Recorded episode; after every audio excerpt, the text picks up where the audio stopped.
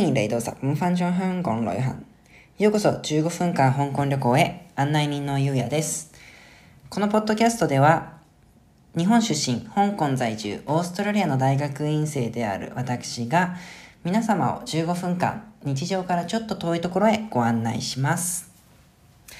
というわけで今日は4回目なんですけれども、まあ、香港って聞いて人によっては思い浮かべるであろう、まあ、アジアの金融都市お金の街だっていうところの話をちょっとしようかと今日はま思ってるんですけどっていうのも今日街を歩いてたらあの香港ってミニバスっていう、まあ、日本のマイクロバスみたいな16人ぐらいのバスがよく結構地下鉄とバスのその隙間を縫うような路線で走ってるんですけどそれがまあラッピング広告のラッピングよくしててそれで今日ちょっと珍しいのを見かけたんですよ。それがどんな広告だったかっていうとあのビットコイン学院って書いてあって、まあ、ビットコインって、まあ、名前は聞いたことがある方が多いかなって感じなんですけどいわゆる仮想通貨って言われるやつでその日本円とか香港ドルと違って、まあ、基本取引のために使うお金あので実際のそのコインのようなものがないものなんですけれども、まあ、香港あの6月今年からそのそれの何て言うんですかねえーっと免許制というかそれを取り扱うのはちゃんと政府に許可されたそのところじゃないとダメだよという仕組みが始まって、まあ、だんだんルールが厳格化されてきたんですけどおそらくそういう動きに便乗してというか結構ハイリスクハイリターンな投資方法なので、まあ、こうすればお金を稼げるぞみたいなことを教えてお金を稼ごうとする人が増えているからこういう広告が出てるんだと思うんですよね。ちょうど先月ぐらいのニュースでもあの有名な芸能人と YouTuber の人がオンラインでそのなんか私が新しい時代の神だみたいなビデオを作っていろんな人をそそのかして総額で200億円ぐらいの被害を出したって言って逮捕されたっていう事件があったんですけどまあその僕の印象ではなんですけれどもやっぱりその市民レベルでいろんな人がその自分の貯金を投資に回すっていう感覚がかなり根付いてるっていうのは香港、まあ、まあ中国に言えることなんだと思うんですよね。まあそれでだから最近結構ビットコインの両替所みたいなのも街中で見かけることとかも増えてはきているんですけれどもっぱ最初に僕が香港に来た時からこういうこの香港ってやっぱ金融都市なんだなっていうのはいくつか感じさせられたことがあって一番がその銀行口座なんですけれどもちなみに僕銀行口座3個ぐらい断られて4つ目でやっと開けたっていう感じ、まあ、外国人だからっていうのもあったかもしれないけれども結構苦労したんですけれどもその開けると何がすごいかっていうとまあ日本でね僕も四大銀行って言われているようなところの口座持ってたんですけどその銀行のやつって、まあ、そもそもまず ATM が空いてる時間限られてるじゃないですか。で、例えばその、まあ、青いところから赤いところとかにお金を送金しようとすると、まあ、手数料かかる。もしくは休日だとそれがもっと高いとか。あの、あとは何かあると直接銀行に認め印っていうか実印持ってって取引続きしなきゃいけないとか。結構、まあ、めんどくさいの代表格だと思うんですよね。なんですけども、香港も、あの、作るのは大変だったんだけれども、ひとたび持ってしまうと、その携帯一つで本当に大体のことができてしまうんですよね。まあ、今言ったやつの例でやってると、例えばまずその銀行間送金はもちろん無料だし、いつでもオンラインでできるし、あとさらに言うと、例えば外貨両替とか、例えば旅行に行くからアメリカドルが欲しいとかも、そんなに悪くないレートでオンラインでいつでもできてしまう。っていうのもその、口座を開くともう自動的に多通貨の外国の口座も、あの、お金も入金できるように口座がついてくるんですよ。もうこれだけでも相当違うというかすごいと思うんですけど、さらにその、株、まあ、最初にちょっと言った話と被るんだけど、投資とかをしたい人向けの口座っていうのもついてくるんですよ。だからもう口座を持ったらその株式の口座の方に行くと、例えば、ああ、じゃあ今日はこの電力会社の株を買おう、売ろうみたいなこともできてしまう。で、まあ、もっと言うと、それを練習するためのプラットフォームみたいなのもついてくるから、まあ、練習まで実際の株の規律、その料金の変動でできるとか、もう本当になんかその、何？金融の英才教育なのか知らないけれども、そういうことが銀行口座一つでできちゃうんですよね。まあ、それ以外にも、まあ、香港のその MTR っていう、まあ、地下鉄みたいなのに乗ると、その小さいビデオっていうかテレビみたいな、まあ、山手線とかもありますけど、日本の。で、その、いろいろニュースが流れるんですけど、もうそれでも本当にいつも、あの為替レート、日本円、まあ、香港ドルを基準で流れるんですけど、香港ドル、アメリカドルはいくら、香港ドル、イギリスポンドはいくら、香港ドル、日本円はいくらみたいなのが出てきて、結構常時、そういうのをチェックすることができるみたいな。まあ、山手線の中でも日経新聞とかのニュース出して出てることあるような気はしますけど、最近は。ま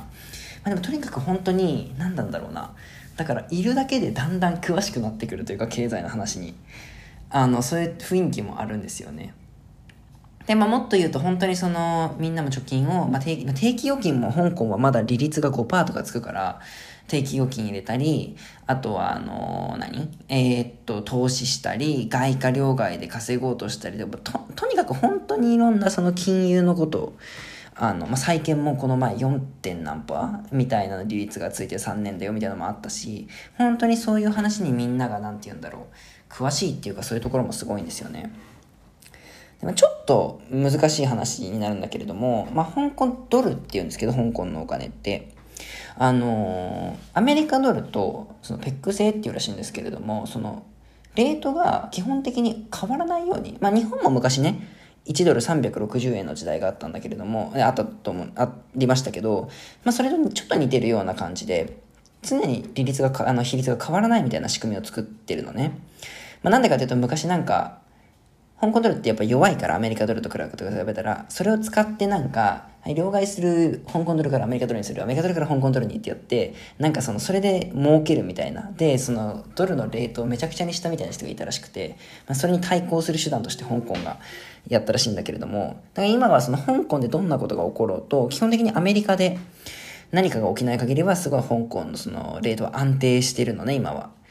で、皆さん知ってる人もいるかもしれないんだけど、アメリカって最近その、いろいろとその利率を上げるっていう、利息を上げるっていう政策をやってるから、その日本円対ドルのレートがいわゆる円安になってて、ちょっと前は1ドル120円ぐらいだった時代もあったのに、今1ドルもらうのに150円ぐらい必要なのね。まあ、イメージとしては卵10個120円から150円に変わったってことですよね。生活の輸入品買うときには。だから、あの、生活でもすごい今、物価上がってるじゃないですか、いろいろ日本でも。まあ、あの、それの一端でもあるんだけれども、まあ、香港はその影響は受けない。だって逆を言うと、僕みたいに日本円の貯金を使って香港で生活してる人とかは、もろにその、その、影響を受けちゃうのね。逆に香港の人は今、喜んで日本に旅行行くんだけどね。だから、その分、なんか、全部2割引きみたいな感覚になるからね。だからでも、その、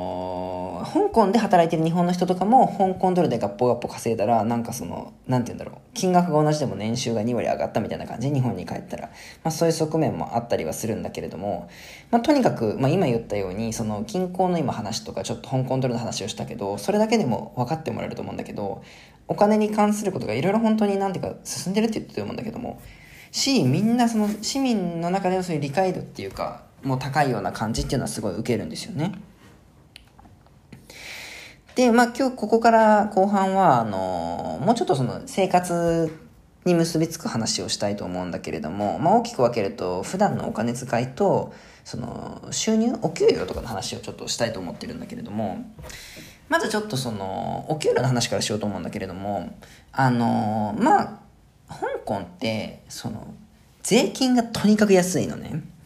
で日本ってそのお仕事してる人は分かると思うんだけれども、まあ、所得税とかも結構かかるし、社会保険も払わなきゃいけないし、国民年金とか厚生年金払わなきゃいけないから、あの、例えば月収30万円だとしても、手取り日本だと手取りっていう言い方するじゃないですか、額面と手取りで。だとまあ、下手すると20万とか、もうちょっとあるかな。あの、もう4割とか取られる感覚じゃないですか。もっと収入高い人と5割とか、もっととか取られると思うんだけれども、香港はこの、基本的にその保険がないのね。あの、自分で入らなきゃいけない。年金みたいなやつは、まあ一応5%取られるかな、その収入のはあるんだけど、あの、所得、税金が本当に低いから、所得税って、まあ、いわゆる平均年収みたいな人だと基本2%ぐらいしかかからないのね。ちなみに、すっごい高くても上限14%。日本確か50%ぐらいかかるんだけど。だから、その、一見、そんなに給料が日本の考えで言うと高くないように聞こえる人でも、そのまま口座に入ってくるお金が多いのね、日本よりも。まあ、老後その分大変っていうか、老後のために自分でプランしっかりしなきゃいけないっていうのはあるんだけれども、まあ、だからこそみんながいろいろ預金するとか投資するとか考えてどうやってお金を増やそうかっていうのはやってるんだけれども、まあ、そういう結構大きい違いが、えー、っと、一つあるのね。で、それとも関係してると思うんだけど、やっぱ入ってくるのが多い分、出てくのも多いみたいなところもあって、まあ、例えば典型的なのが外食なんだけど、まあ、日本料理とか結構高いの典型なんだけれども、もう平気で1食1万円とかするのね、その、す、まあ、さすがに僕はなかなかいけないけれども、まあ仕事してるような人で、ちょっと、ああ、今日は天ぷらとか食べてみようかな、みたいな。まあ日本料理のお店行ってみようかなとかで、まあお酒とかあんまり香港頼む人少ないんだけど、頼まなくても平気で1人、まあそうね、500ドルとかだから今だと9000、1万円ぐらいとかがどんどんかかるのね。僕の感覚だとそれぐらいかかるって結構いいところとか行かないとかからない印象なんだけれども、とにかく高い、外食とかが。だけどなんか、日本でいう真ん中ぐらいの値段のお店っていうのが少なくって、極端に安いか極端に高いかみたいなの、二極化してるような気がするんだよね。まあ、今高い方言ったけれども逆に、香港の昔ながらのそのなんか外資、ウェットマーケットって言うんだけど、そのなんだろ、八百屋とか精肉屋さんとか豆腐屋さんとかいろいろ集まってる感じ？そういうところに行くと、なんかこの、ご飯に肉乗せたみたいな。ご飯とかが、まあ、すごい安いと400円とか。まあ、もうちょっとこれ600円、ワンコインみたいな感じで売ってたりして、そこまで収入が高くない人とかはやっぱりそういうのを道端っていうか、例えば工事現場で働いてる人とかね、よく囲んでるのとかを見るんだよね。で、あのー、その今上下の貧富の差が結構強いって言ったけど、ほまあ、香港でその最低時給ってあるじゃないですか、日本でもバイトの。まあ、県によって違うけども、800円、900円、1000円とか。それが、あの、まあ、今ちょっと円安のせいで日本円で言うと高く聞こえるんだけど、本当に安いのね。まあ35ドルとかなんだけど、僕が来た時、香港に来た時のレートで言うと500円ぐらいだったの。で、マクドナルドとかで例えば働くとか、セブンイレブンで働くとか、レストランの、なんてウェイターみたいなのやるとかだと、それぐらいしか稼げないのね。でも、前も言って香港の家って家賃が平気で1万香港ドルとか15万、20万とかするところだし、ちょっと外食とか、ちょっと物を買うのもすごい高かったりするから、全然賄えないんだよね、自分の生活が正直。まあだから、その仕事の働き方でも12時間、その、マンションの警備員とかでもやるとか、土曜日も働くとか、本当にそういうのが、あの、今でも結構多く見られるんだよね。なんかそういうところで、金銭感覚っていうのってやっぱ住む場所とかに影響されて変わるんだなっていうのは思っていて、なんか1香港ドルは20円ぐらいなんだけれども、なんか日本に住んでた日本円を使う感覚で言うと、1ドル10円ぐらいの感覚なの。どういうことかっていうと、あの、まあ、1000円のもの、日本で食べるみたいな、例えば昼ご飯とかで。感覚、その、ちゃんとレートで戻したら50香港ドルなんだけど、なんかそれぐらいの、日本での1000円ぐらいのものを食べる感覚で、外食に行くと100ドルぐらいかかるのね。だから2000円ぐらいかかる。だからそういう意味でもね、香港で働いてたらいいんだけど、で香港で働いて日本で消費するならましていいんだけど、僕みたいに日本の奨学金とか前もらってたから、お金もらって香港で生活するとかなると、かなり苦しい。だから旅行に来た人とか香港に、もう今だとそういうのすごい感じると思うんだけれども、まあ、とにかくね、なんかそういうお金に関する感覚っていうのがそもそもいろいろ考えなきゃいけないっていうだけじゃなくって、実際使う時の感覚っていうところで見ても、ちょっと違うところってあるのかなっていう感じが、うん、僕は結構するんだよね。うん、まあ大体ね、今日はちょっとその香港のお金の話、金銭感覚の話っていうところで、まあそういうところの話がしたいって思っていたんだけれども、え、なんかでもだから来る前って、最初に会ったなんか人とかでも、すごいお金の話するなって思ってたんだよね、みんな。あとその香港だと結構、例えば家賃いくらなのとか、まあ、お給料いくらなのはちょっと仲良くないとさすがに聞きづらいと思うんだけれども、それいくらみたいな質問とかっていうのは、割とそんなに失礼じゃない文っていう文脈で聞けることが多いんだよね。なかなかみんな聞かないでしょ？人に家賃いくらだとか、ましてあなた今月収いくらなのとかって。うん。でもやっぱりだからそういうのってうまく言えないんだけれども、なんかその性格がとかつつましさがとか言ってもいいんだけど、で実際まあ香港にいると物言いが直接なって思うことは多々あるんだけれども、それを差し引いてもやっぱりそのお金っていうもののポジションっていうのが香港と日本だといろいろな意味で違うっていうのは結構感じてるから、それもあってやっぱりそのお金に関する話っていうのが香港でよく出てくるっていうのは、まあ結構うなずけるのかなっていうのがちょっと僕が、えー、まあ5年住んで感じつつあったことなのかなと思いました。だからちょっと今日そういう話をさせてもらいました。というわけで今日も時間になりましたので、また次回お会いしましょう。カメラとツユアイズイラ。バイバイ。